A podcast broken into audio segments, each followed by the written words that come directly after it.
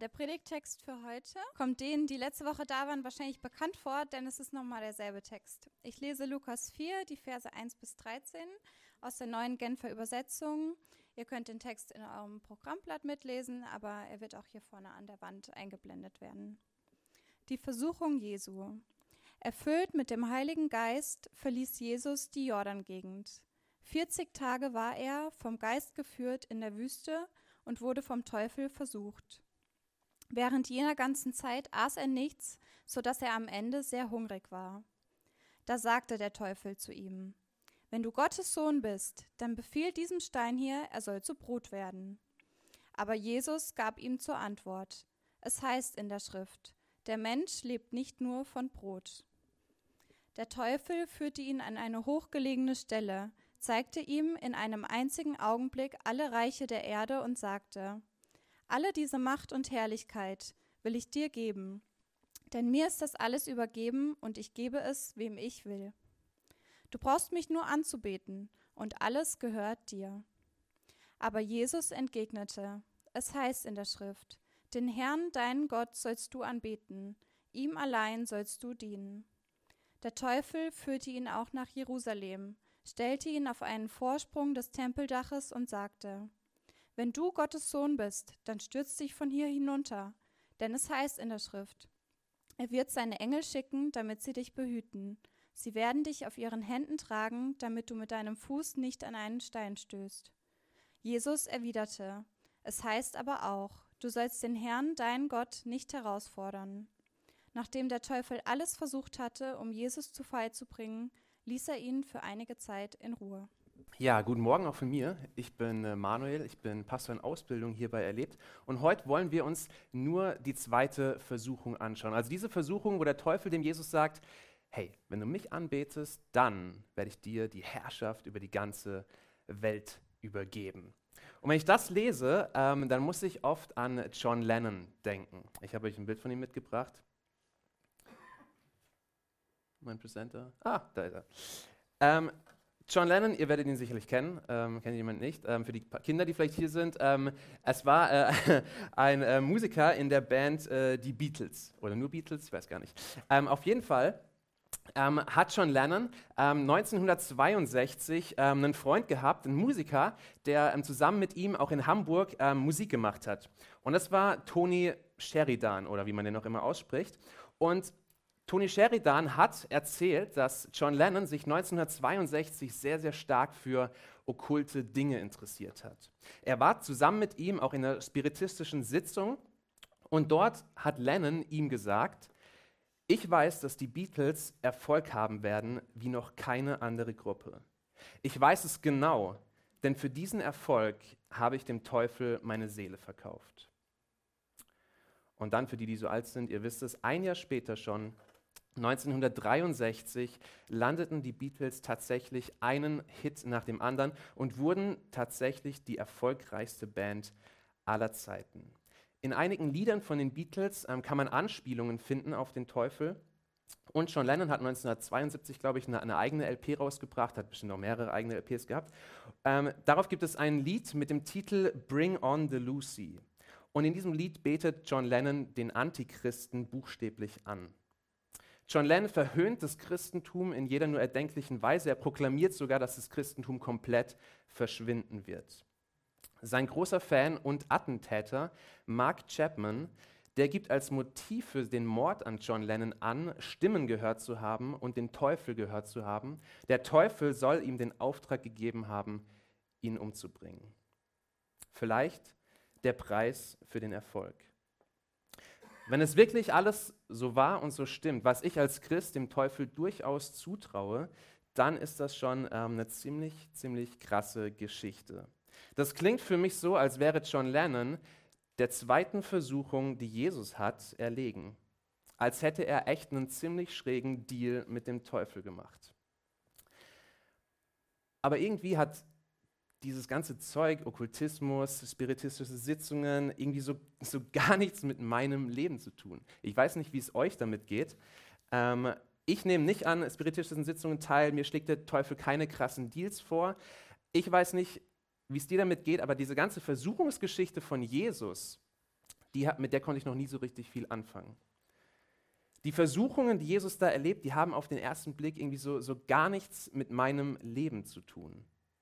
Im Hebräerbrief steht zwar, dass Jesus in allem versucht war, so wie wir Menschen auch versucht werden, mit dem Unterschied, dass er ohne Sünde blieb. Und ich, ich kann von mir wirklich sagen, dass ich unter vielen Versuchungen leide, täglich, fa fast täglich, vermute ich. Aber gerade diese Versuchungen, von denen Lukas uns hier berichtet, die, die sagen mir irgendwie gar nichts. Und auch überhaupt wirkt es irgendwie in diesem Text überhaupt nicht so, als wäre Jesus wirklich versucht. So wie Lukas es beschreibt, klingt es für mich wie, wie, so ein Spaziergang für Jesus. Der Teufel stellt halt ein paar dumme Fragen. Ich meine, glaubt er wirklich, dass, dass Jesus vor ihm niederfällt und ihn anbetet? Und, und Jesus dann sofort so lockerflockig, halt wie aus der Pistole geschossen, gibt so die passende Antwort, die der Versuchung dann ein Ende bereitet. Wenn ich meine Versuchung anschaue, dann wirkt es alles andere als ein Spaziergang. Also mir geht es schlecht, es geht oft stundenlang, ich fühle mich irgendwie elend und es zieht mich irgendwie immer weiter zu Boden, bis ich das Gleichgewicht verliere und falle. So sind, sind meine Versuchungen, irgendwie ganz anders als bei Jesus. Und irgendwie ist dieser Funke bei mir nie übergesprungen in dieser Versuchungsgeschichte von Jesus, dass ich denke, oh ja, Jesus kann mich voll verstehen in meinen Versuchungen. Jesus hat es auch durchgemacht, so wie ich das durchmache. Und es hilft mir voll auf Jesus zu schauen in diesen Momenten. Dieser Funke ist bei mir nie übergesprungen. Bis jetzt. Bis jetzt, wo ich mich ein bisschen intensiver mit dieser Geschichte auseinandergesetzt habe und auf den zweiten Blick jetzt sehe, erstens, ich habe es euch gleich mitgebracht, wie krass diese Versuchung doch für Jesus eigentlich war. Zweitens, das Muster der Versuchung von Jesus, vielleicht auch nicht der Inhalt, aber das Muster der Versuchung ist genau das gleiche Muster, wie es auch in meinen ganzen eigenen Versuchungen ist. Und das Dritte, wie hilfreich Jesu Sieg für meinen eigenen Kampf gegen die Versuchung ist. Und diesen zweiten Blick, den ich bekommen habe, den möchte ich gerne mit euch teilen. Also zu meiner ersten ähm, Entdeckung, wie krass die Versuchung für Jesus war. Lukas schreibt diese Versuchungsgeschichte sehr verdichtet, sehr komprimiert auf. Er hat viel zu schreiben über Jesus ne, und Papier war damals sehr teuer. Also packt er das natürlich alles ganz, ganz eng zusammen, wie so ein Gedicht. Er verdichtet das alles richtig.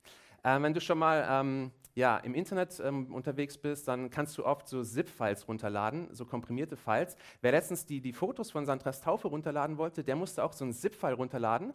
Und der hat genau dieses Phänomen da gesehen. Du öffnest dieses ZIP-File, das ist mega komprimiert, schön klein gemacht von den Datenmengen her. Und du öffnest es und du siehst erstmal irgendwie nichts passiert nichts. Du siehst keine Bilder. Und dann musst du das ZIP-File erstmal entpacken mit einem entsprechenden Programm. Und dann wird das Ganze alles viel, viel größer, viel umfangreicher. Aber du siehst endlich, die ganzen Bilder entfalten sich vor dir, du siehst die ganzen Details und du siehst die Bilder in aller ihrer Schönheit. Und mit manchen Bibeltexten ist es auch so, dass sie sind sehr komprimiert verdichtet und du kannst sie entpacken und dann verstehst du erstmal viel tiefer, was da eigentlich alles ähm, drin. Wir greifen uns mal zum Beispiel diese Sätze raus aus Vers 1 und 2. Im Programmblatt habt ihr es ja. Da steht, 40 Tage war Jesus vom Geist geführt in der Wüste und wurde vom Teufel versucht. Während jener ganzen Zeit aß er nichts, sodass er am Ende sehr hungrig war. Und diese verdichteten Sätze, die können wir jetzt entpacken mit unserer Vorstellungskraft, mit anderen Bibeltexten, die wir dazu heranziehen, mit unserem Wissen über die damalige Zeit, über die damalige Kultur und auch mit unseren eigenen Erfahrungen. Und wenn wir diesen Text so entpacken, dann stellen wir fest, dass diese Versuchung von Jesus in der Wüste alles andere als ein Spaziergang war. Jesus ging es wahrscheinlich äußerlich und innerlich furchtbar schlecht. Jesus hier in der Wüste ist nicht der Jesus, den man vielleicht so vor Augen hat. Ich habe euch mal ein Bild mitgebracht. So ein Jesus haben viele von uns vielleicht irgendwie, habe ich auch mal irgendwie als vor Augen gehabt, so mit so einem heiligen Aura umgibt ihn, so ein heiliger Schein. Irgendwie hat jetzt hier keinen Heiligenschein, aber auf vielen Bildern ja auch noch. Ähm, so ein Kind auf dem Schoß, schön im Schatten, unter einem Baum sitzend, alles schön geordnet und ruhig und die Menge, ja, die Zuhörerschaft, die lauschen ihm alle, wie er da so in ganz Ruhe und, und Vollmacht und, und Erhabenheit so ähm, vom Reich Gottes, von der Liebe Gottes erzählt. So ein Bild haben wir oft, aber das Bild, was wir hier in dieser Versuchungsgeschichte von Jesus uns vorstellen müssen, sieht eigentlich vielmehr so aus. Jesus am Boden liegend vor Erschöpfung. Er kann nicht mehr. 40 Tage ohne Essen machen ihn richtig fertig. Und dann dazu noch die Hitze in der Wüste. Jesus hat Hunger. Wirklich, also von Hungerfantasien wahrscheinlich überfallen, von Essensfantasien ähm, überfallen. Der Schweiß läuft ihm über die Stirn. Er hat seit Ewigkeiten nicht mehr gut geschlafen. Meine Schwester hat heute bei mir geschlafen, die Luft ist raus aus der Matratze gegangen. Sie hat schon nicht gut geschlafen, aber, aber auf diesem Boden zu schlafen, das, das ist kein, um 40 Tage lang schon. Ne? Er hat wahrscheinlich Kopfschmerzen, es fällt ihm schwer, auch nur einen klaren Gedanken zu fassen, er kann sich nicht mehr konzentrieren. Jesus ist schnell reizbar, seine Nerven liegen blank und seine Laune ist wahrscheinlich richtig im Keller. Ich kenne es aus meiner Erfahrung, wenn ich faste und ich habe noch nicht 40 Tage gefastet, wenn ich schon eine Woche faste, dann geht es mir so. Und Jesus fastet hier 40 Tage. Seine Nerven liegen blank, Laune im Keller. Und als wäre das nicht alles schon genug, kommt der Teufel und versucht ihn die kompletten 40 Tage lang. Nicht nur diese drei Versuchungen, die Lukas hier berichtet, sondern er steht, er versucht ihn diese 40 Tage lang, wie es im Hebräerbrief steht, mit allem, mit dem wir Menschen auch versucht werden.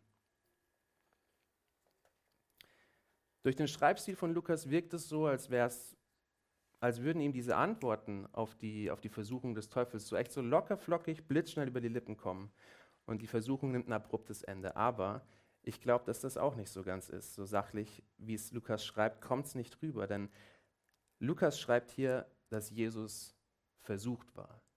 Jesus war wirklich versucht. Und das zu kapieren, war für mich voll der, voll der Aha-Effekt. Der Teufel sagt zu ihm, hey, mach dir doch aus diesen Steinen Brot, wenn du Gottes Sohn bist, sagt der Teufel, ja. Und Jesus haut nicht sofort raus, der Mensch lebt nicht vom Brot allein. Nächste Frage bitte. Nein, sondern Jesus ist versucht. Er ist wirklich versucht, es geht ihm schlecht, er hat Hungerfantasien. Wenn er nicht bald was isst, dann stirbt er. Und er hat tatsächlich die Macht, Steine in Brot zu verwandeln. Er ist Gottes Sohn. Und es beginnt ein innerer Kampf in ihm. Auf der einen Seite möchte er seine Superkräfte nicht einsetzen, weil er möchte Gott vertrauen, dass er ihn versorgt. Auf der anderen Seite will er jetzt unbedingt was zu essen haben. Und Jesus ist schwach. Er ringt. Jesus kämpft in diesem Moment. Jesus erlebt die ganze Schwachheit, die wir Menschen auch erleben im Kampf gegen die so übermächtig wirkenden Versuchungen. Über diese erste Versuchung hat Christoph ja schon letzte Woche ähm, gepredigt und hat so ein bisschen gezeigt, was da eigentlich auch so dahinter steckt. Jesus könnte diese Supermächte für sich einsetzen, könnte er für sich selbst, ja. Er ist dazu fähig, er ist Gottes Sohn und der Teufel hat damit absolut recht, aber Jesus verzichtet freiwillig im Gehorsam gegenüber Gott und völlig bewusst genau darauf. Er will aus dem Vertrauen zu Gott, zu seinem Vater leben. Und das heißt in diesem Fall darauf zu verzichten, äh, darauf zu vertrauen, dass Gott ihn versorgt mit allem, was er braucht. Und der Teufel versucht ihn eben genau einen Weg um den Vater herumzugehen und für sich selbst zu sorgen. Aber Jesus schafft es. Er umgeht nicht den Vater, er behält sein Vertrauen auf den Vater, aber seine Antwort an den Teufel, die kommt ihm sicherlich nicht locker flockig über die Lippen. Es wird, er wird sie im Kampf mit seinem schwachen, mit seinem bedürftigen, mit seinem leidenden Körper errungen haben. Aber der Teufel fängt gerade erst an. Wenn die erste Versuchung schon eine harte Probe für Jesus war, dann, glaube ich, ist die zweite Versuchung unfassbar viel schwerer noch zu bestehen. Und um diese zweite Versuchung soll es heute gehen. Wir wollen noch mal reinlesen ab Vers 5. Sorry. Der Teufel führte Jesus an eine hochgelegene Stelle, zeigte ihm in einem einzigen Augenblick alle Reiche der Erde und sagte, alle diese Macht und Herrlichkeit will ich dir geben. Denn mir ist das alles übergeben und ich gebe es, wem ich will. Du brauchst mich nur anzubeten und alles gehört dir. Aber Jesus entgegnete, es heißt in der Schrift, den Herrn deinen Gott sollst du anbeten, ihm allein sollst du dienen. Warum ist das eine Versuchung für Jesus? Ist Jesus so machtgeil, dass er dafür den Teufel anbeten würde? Wie kommt der Teufel auf so eine blöde Idee? Aber der Teufel ist absolut nicht dumm und nicht naiv. Der Teufel zieht hier ein richtiges Ass aus dem Hermel.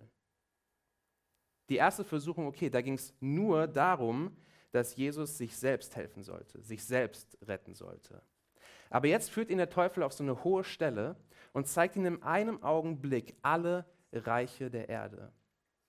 Wie auch immer man sich das konkret umsetzen, äh, diese konkrete Umsetzung davon vorzustellen hat, das, was Jesus hier sieht, ist genau das, was der Teufel ihm dann auch sagt. Diese Reiche, diese Gebiete, diese Völker, diese ganzen Kulturen, jeder einzelne Mensch steht unter der Herrschaft des Teufels. Der Apostel Johannes betitelt den Teufel häufig als Fürst dieser Welt, als Herrscher der Erde. Es geht hierbei nicht um ein politisches Amt oder so, sondern es geht um eine umfassende, eine alles umfassende Herrschaft. Und der Teufel hat sich diese Herrschaft erschlichen durch Lüge, durch Trug. Er hat die Menschen betrogen und sie dazu verführt, gegen Gottes Willen zu handeln und gegen Gott zu rebellieren. Und Sünde, Leid und Tod waren die unausweichlichen Folgen davon. Und genau so führt der Teufel auch seine Herrschaft weiter. Er hält die Menschen aller Völker, aller Reiche gefangen, versklavt in Sünde, Leid und Tod. Der Teufel blendet die Menschen immer weiter und immer weiter, dass sie blind sind für die Wahrheit. Für die Wahrheit, wer nämlich Gottes und wer sie in Gottes Augen eigentlich sind. Und Jesus sieht in diesem einzigen Augenblick dieses riesige, große Leid aller Menschen auf der Erde. Das muss man sich vorstellen. Wie sie leben in Kriegen, in Ungerechtigkeiten, wie sie sich gegenseitig verletzen, wie sie streiten, wie sie sich anlügen, wie sie morden, wie sie habgierig sind, wie sie Götzendienst betreiben.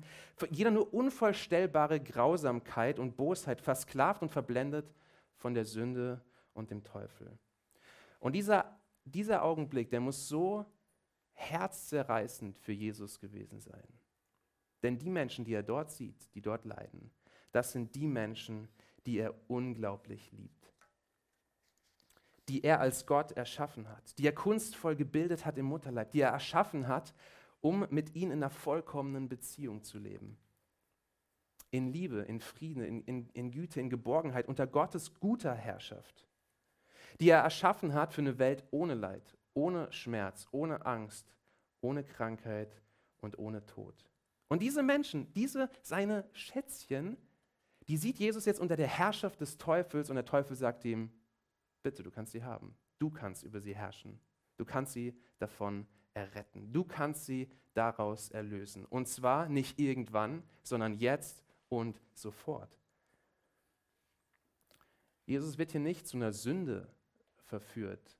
Er wird nicht versucht, nackte Frauen anzuschauen, über irgendwelche Leute zu lästern. Das hier ist kein krummes Ding irgendwie, sondern es ist das Gute. Es ist das Beste. Es ist das, wozu Jesus auf diese Erde gekommen ist. Die Menschen zu erlösen von der Sünde und vom Tod. Sie zu erretten aus der Versklavung und Verblendung des Teufels. Er sagt es kurze Zeit später in der Predigt in der Synagoge in Nazareth. Er sagt da, der Geist des Herrn ruht auf mir, denn der Herr hat mich gesalbt. Er hat mich gesandt mit dem Auftrag, und jetzt sagt er eigentlich genau das, den Armen gute Botschaft zu bringen, den Gefangenen zu verkünden, dass sie frei sein sollen und den Blinden, dass sie sehen werden, den Unterdrückten die Freiheit zu bringen und ein Ja der Gnade des Herrn auszurufen. Es ist genau das, was Gott möchte. Es ist genau der Auftrag, den Jesus hat. Das ist genau das, was Jesus möchte.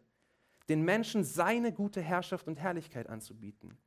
Was ist das für ein Angebot vom Teufel? Der Teufel weiß, dass dieses Angebot so wahnsinnig groß ist, dass er als Preis dafür sogar Jesu Anbetung verlangen kann. Und trotzdem ist es eine Versuchung für Jesus. Trotz dieses riesigen Preises ist Jesus hier versucht. Stell dir vor, ein kleines Gedankenexperiment. Denk mal an den Menschen, den du am liebsten hast, der dir am wichtigsten ist. Können auch mehrere Menschen sein. Und jetzt stell dir vor, dein Liebster, deine Liebste ist in akuter Lebensgefahr und du hast die Möglichkeit, sie zu retten. Aber zwischen euch steht der Teufel und will dich nur durchlassen, wenn du einmal vor ihm niederknäst und ihn anbetest. Du brauchst es nicht zu Ende denken. Ich glaube, es ist deutlich, dass für mich wäre es auf jeden Fall eine Versuchung, wenn Alisa so in Gefahr wäre und ich sie retten könnte. Für mich wäre das eine Versuchung. Wie viel größer muss diese Versuchung für Jesus sein, der alle Menschen, die er vollkommen liebt, auf einen Schlag retten könnte. Und zusätzlich würde es Jesus so viel ersparen. Jesus müsste nicht ans Kreuz gehen. Er müsste sich nicht erniedrigen. Er würde nicht ausgelacht, verspottet, für verrückt erklärt, geschlagen, gefoltert und grausam hingerichtet werden. Das könnte er sich alles sparen. Die Kirche müsste nicht unter Verfolgung und Leid sein Evangelium verkünden. Es würde keine Kreuzzüge geben, keine Religionskriege, überhaupt keine Gewalt und kein Leid mehr. Es wäre jetzt schon der Himmel auf Erden. Jesus könnte die, die er so liebt, retten.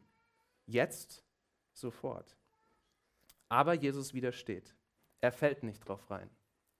So sehr er es sich auch wünscht und so schwach er in diesem Moment auch ist. Jesus weiß, dass Gott will, dass er ans Kreuz geht. So verlockend süß der Weg um das Kreuz herum auch erscheint. Und Jesus weiß, dass die Herrschaft, die er hier vom Teufel bekommen könnte, niemals gut und von Bestand sein könnte, wenn er sie sich durch so einen teuflischen Deal einfach selbst nimmt. Nein, Jesus soll sich selbst erniedrigen bis zum Äußersten und sein Leben für die hingeben, die ihn jetzt noch ablehnen, die ihn jetzt noch verspotten und töten wollen, um dann von Gott erhöht zu werden, um dann von Gott gekrönt zu werden mit aller Herrlichkeit, mit großem Lob und zu Rechten Gottes sitzend und die Herrschaft von Gott zu bekommen. Und diesen Weg ans Kreuz zu gehen heißt, Gott anzubeten. Und das ist genau das, was er dem Teufel hier in aller Schwachheit und Versuchtheit entgegnet. Den Herrn, deinen Gott, sollst du anbeten. Ihm allein sollst du dienen. Anfangs habe ich gesagt, dass diese zweite Versuchung, ähm, auch sowieso die ganzen Versuchungen in der Wüste, die Jesus hier treffen, dass ich damit nicht viel anfangen kann. Und ähm, meine Versuchungen sehen irgendwie immer so komplett anders aus. Aber ich habe die Entdeckung gemacht, dass natürlich der Inhalt dieser Versuchung, die Weltherrschaft zu erlangen, das hatte ich jetzt, war ich noch nicht versucht da drin. Aber das Muster, das Muster dieser Versuchung ist exakt dasselbe Muster wie in meinen kompletten allen Versuchungen, die ich habe. Und dieses Versuchungsmuster sieht so aus. Vielleicht nehmt ihr euch noch mal drei Minuten Konzentration zusammen. Ich möchte euch einmal das Muster noch erklären und dann bringe ich ein paar Beispiele. Da hört ihr dann sowieso wieder gerne zu, wenn ich ein paar Beispiele von Versuchungen erzähle. Ähm, das ist dann wieder easy. Aber jetzt mal das drei, drei Minuten nochmal Konzentration für das Muster. Der erste Aspekt von diesem Muster, habe ich euch auch mitgebracht. Ah, Entschuldigung, dieser Presenter ist echt schlecht. Der erste Aspekt von diesem Muster in der Versuchung ist, das Ziel oder der, der Inhalt der Versuchung ist gut. Das Ziel der Versuchung ist oft gerade nicht so eine, so eine schäbige, halbdunkle, eigensüchtige, schmutzige Sünde, sondern es ist oft das Schöne, das, das Reine, das Gute, das Liebliche, das, das Heilige. Es ist oft sogar das, was genau Gottes Willen entspricht, wo Gott sich sogar dran freut. Vielleicht ist es sogar genau das, was Gott für dein Leben vorhat, deine Berufung, das, wofür Gott dich erschaffen hat. Der Teufel ist nicht dumm. Er weiß, je heiliger, je größer und besser und je lieblicher das Ziel ist, desto größer ist auch die Versuchung für uns, damit einzusteigen, in die Falle zu gehen. Bei Jesus war es tatsächlich, es war das, das Heiligste, es war das Beste, das göttlichste Ziel überhaupt, nämlich die Menschen aus der leidvollen Versklavung der Sünde des Todes und des Teufels zu befreien und sie unter seine eigene gute, liebende und hingebende Herrschaft zu führen. Das war die Berufung mit der er auf diese Erde gekommen ist. Das war genau das, was Gott wollte. Es war das Beste vom Besten. Der zweite Aspekt der Versuchung, äh, des Musters, ist, dass der Weg zu diesem Ziel, der normale Weg, ist meistens lang, steinig und schwer. Der weltliche Slogan wäre hier wahrscheinlich, das Leben ist kein Ponyhof. Und theologisch wird man es so ausdrücken, das Reich Gottes hat zwar jetzt schon angefangen, aber es ist noch nicht vollendet. Wir leben noch nicht im Himmel, wo Gottes Liebe alles durchdringt und auf, auf alles von Gott, Gottes gutem Willen ausgerichtet ist, sondern wir leben eben noch in dieser gefallenen Welt. Und es heißt, dass wir um das Gute, um das Göttliche kämpfen müssen. Wir müssen es dem Teufel, dem Fürsten dieser Welt im Kampf abbringen. Und ein Kampf ist immer anstrengend und manchmal tut es auch wirklich sehr weh, weil wir verwundet werden. Deshalb ist dieser Weg zu dem guten Ziel steinig und schwer und dauert lange. Aber es ist auch der beste Weg. Es ist der göttliche Weg. Bei Jesus sah dieser Weg so aus. Er sollte den Weg ans Kreuz nehmen. Verspottet, verlacht, gefoltert, ausgepeitscht, schlussendlich hingerichtet werden. Und das alles völlig schuldlos, völlig sündlos, sich selbst erniedrigen, sich selbst hingeben. Wie, wie schrecklich. Und die Versuchung besteht jetzt darin, die teuflische Abkürzung zu nehmen.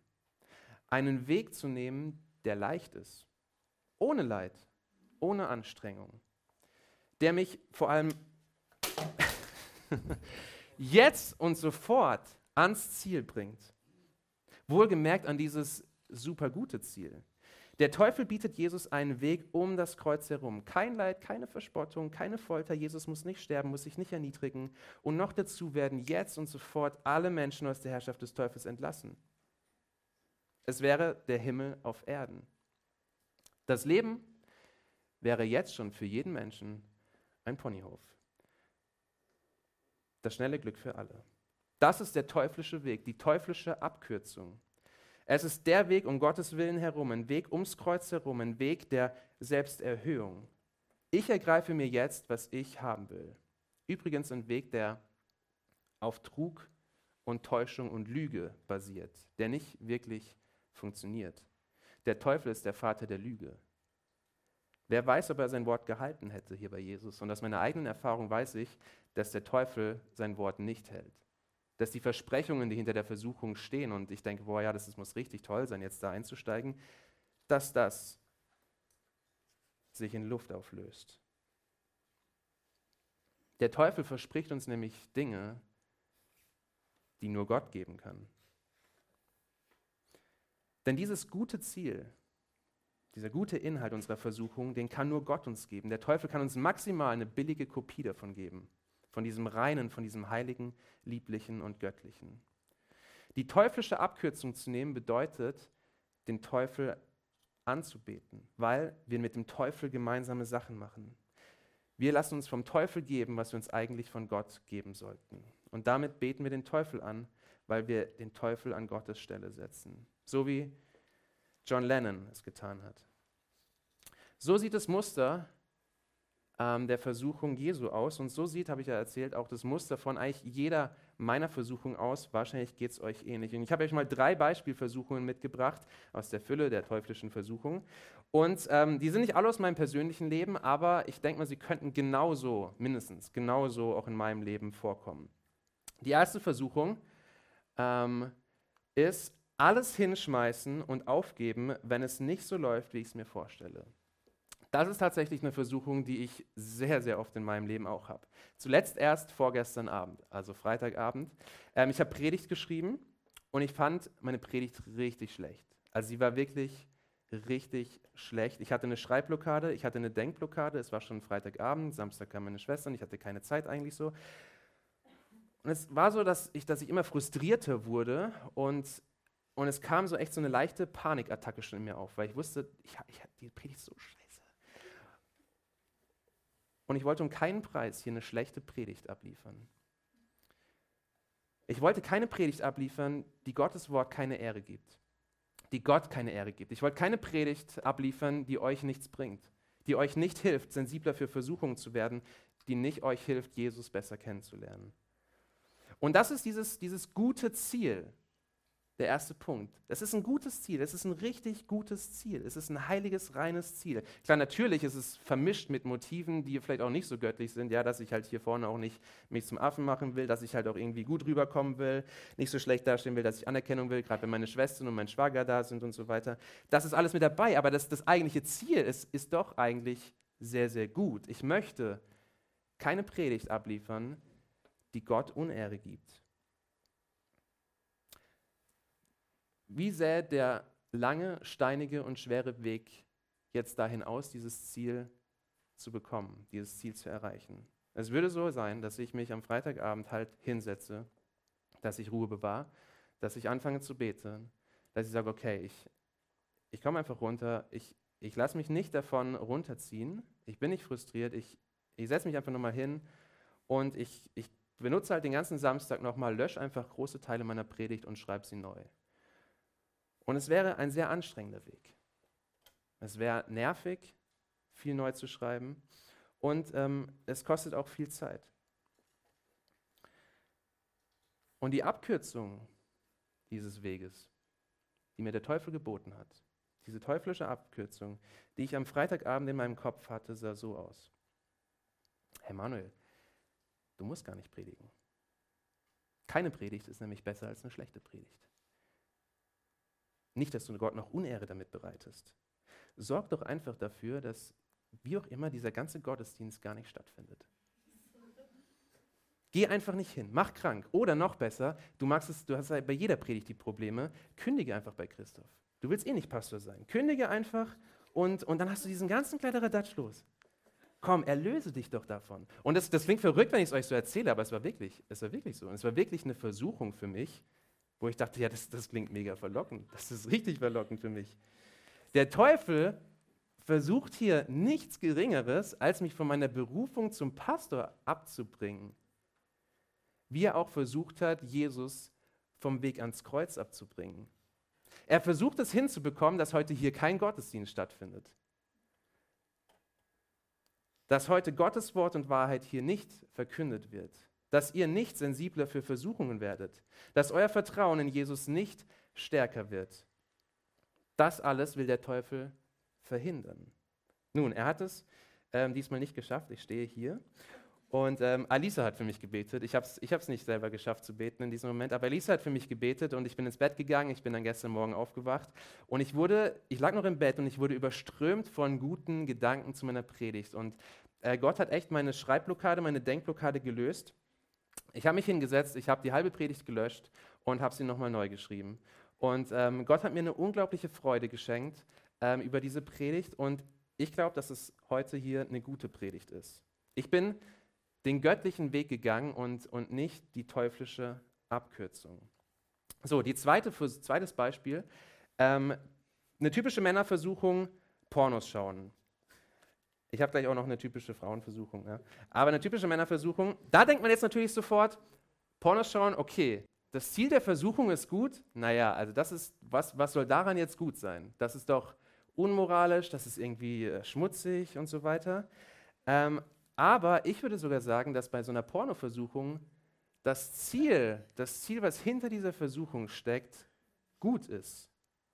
Es geht ja nicht einfach nur darum, Pornos zu schauen, sondern es geht darum, deine Sehnsucht zu stillen. Du hast eine Sehnsucht in dir und es kann die Sehnsucht danach sein, Erfüllung zu erleben, große, große Lust und Freude zu erleben oder auch einfach nur nicht einsam zu sein. Es kann die, die Sehnsucht nach Annahme sein oder nach Liebe oder nach so einer vollkommenen Intimität und, und nach so einer Lust, nach einer Freude, nach einem Partner. Und diese Sehnsucht zu stillen, ist ein gutes Ziel. Gott hat dich so geschaffen mit dieser Sehnsucht. Gott hat dich geschaffen mit deiner Sexualität. Und es ist absolut nichts Verwerfliches, Unmoralisches oder Schmutziges daran. Der Weg dahin ist aber eigentlich fast nie leicht und bequem, das zu bekommen. Das Leben ist kein Pornohof, könnte man auch sagen. Es heißt erstmal eine Frau zu finden, die du in tiefem Vertrauen, in tiefer Wertschätzung, in Treue und Liebe, wo du dich an sie bindest, wo du sie heiratest und zusammen mit ihr Sexualität ja, erlebst, entwickelst, entfaltest. Und das kann am Anfang vielleicht sogar total frustrierend sein. Vielleicht klappt es nicht so, wie ihr euch das vorgestellt habt. Vielleicht hat der Partner nicht immer Lust, wenn du Lust hast oder umgekehrt. Ähm, man muss viel drüber reden. Es ist manchmal echt anstrengend. Man muss aufeinander Acht geben. Man muss sich selbst geringer nehmen als den anderen. Man muss die Bedürfnisse des anderen höher stellen als seine. Man muss den anderen wertschätzen. Man muss sich gegenseitig lieben. Und ja, das ist manchmal anstrengend. Das, das ist dieser lange, steinige, schwierige Weg oft. Und es kann sogar heißen, dass du niemals vollkommen deine Sehnsucht nach vollkommener Intimität, nach vollkommener Lust und, und Freude und, und dass du das niemals erlebst. Entweder weil du gar keinen Partner findest oder weil es halt einfach irgendwie nicht klappt oder warum auch immer. Aber dann darfst du wissen, dass Gott dich mit diesen Sehnsüchten, er hat dich damit geschaffen. Und Gott liebt es, diese Sehnsüchte zu stillen. Wenn er es nicht hier auf dieser Erde tut, dann tut er es spätestens im Himmel. Und Gott kann und wird dir geben, was für dich das Beste ist. Aber die Versuchung bietet dir die teuflische Abkürzung. Die Aussicht, jetzt sofort deine Sehnsucht zu stillen, dir eben Pornos anzuschauen oder, keine Ahnung, mit allen möglichen Leuten zu schlafen, deine Lust zu erfüllen, die schnelle Befriedigung. Das ist super bequem, kein großer Aufwand, nichts mit heiraten, nicht mit irgendwie aufeinander eingehen, den anderen höher schätzen, treu sein und so weiter. Das kannst du dir alles sparen, sondern jetzt sofort loslegen. Ich nehme mir, was ich will. Aber ich nehme mir eben es aus der Hand des Teufels und nicht aus der Hand Gottes. Und es ist diese teuflische Abkürzung um Gottes Willen herum. Und nebenbei gesagt, Pornos, der schnelle Sex, ist, so gut es sich auch anfühlen mag, es ist nur ein billiger, aber sowas, sowas von billiger Abklatsch, von der Erfüllung unserer Sehnsüchte, die Gott sich für uns wünscht und die er uns spätestens im Himmel geben will. Das dritte Beispiel werde ich, ähm, auch wenn es äh, Geld, immer sehr beliebt, ich werde es aus Zeitgründen nicht machen, ähm, ich denke aber, dass es klar geworden ist, wie das Muster der Versuchung funktioniert. Der erste Schritt, ähm, gegen die Versuchung anzukämpfen, ist, die Versuchung als Versuchung zu erkennen. Und ich glaube, dass dabei dieses Muster ziemlich gut helfen kann. Durchforste mal dein eigenes Leben, ähm, deine eigenen Gedanken. Wo findet sich dieses Muster wieder? Überlege dir, was ist eigentlich dieses, dieses gute, göttliche, was ist vielleicht sogar das, worin ich äh, worin Gott mich haben will, worin er mich sehen will. Und wie sieht wahrscheinlich dieser, dieser göttliche Weg dahin aus, der wahrscheinlich steinig und schwer und vielleicht auch mit Leiden sein wird, wo du viel Geduld brauchst, wo du viel Kraft für brauchst. Und wie sieht aber diese teuflische Abkürzung aus, die du so gerne nehmen möchtest, die so einfach wäre? Und dann, es klingt sehr platt, aber mach es wie Jesus. Jesus hat nicht die Abkürzung genommen, sondern er ist den Weg ans Kreuz gegangen. Und Jesus, und das ist das Coole für uns, Jesus hat am Kreuz den Teufel besiegt. Jesus hat dich mit seinem unbequemen Weg ans Kreuz aus der Sklaverei der Sünde und des Todes und des Teufels befreit.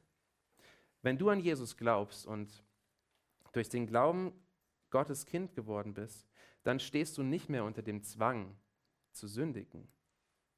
Du hast in Jesus Christus die Kraft der Versuchung zu widerstehen, weil er dir vorangegangen ist und er dir seinen Geist gegeben hat.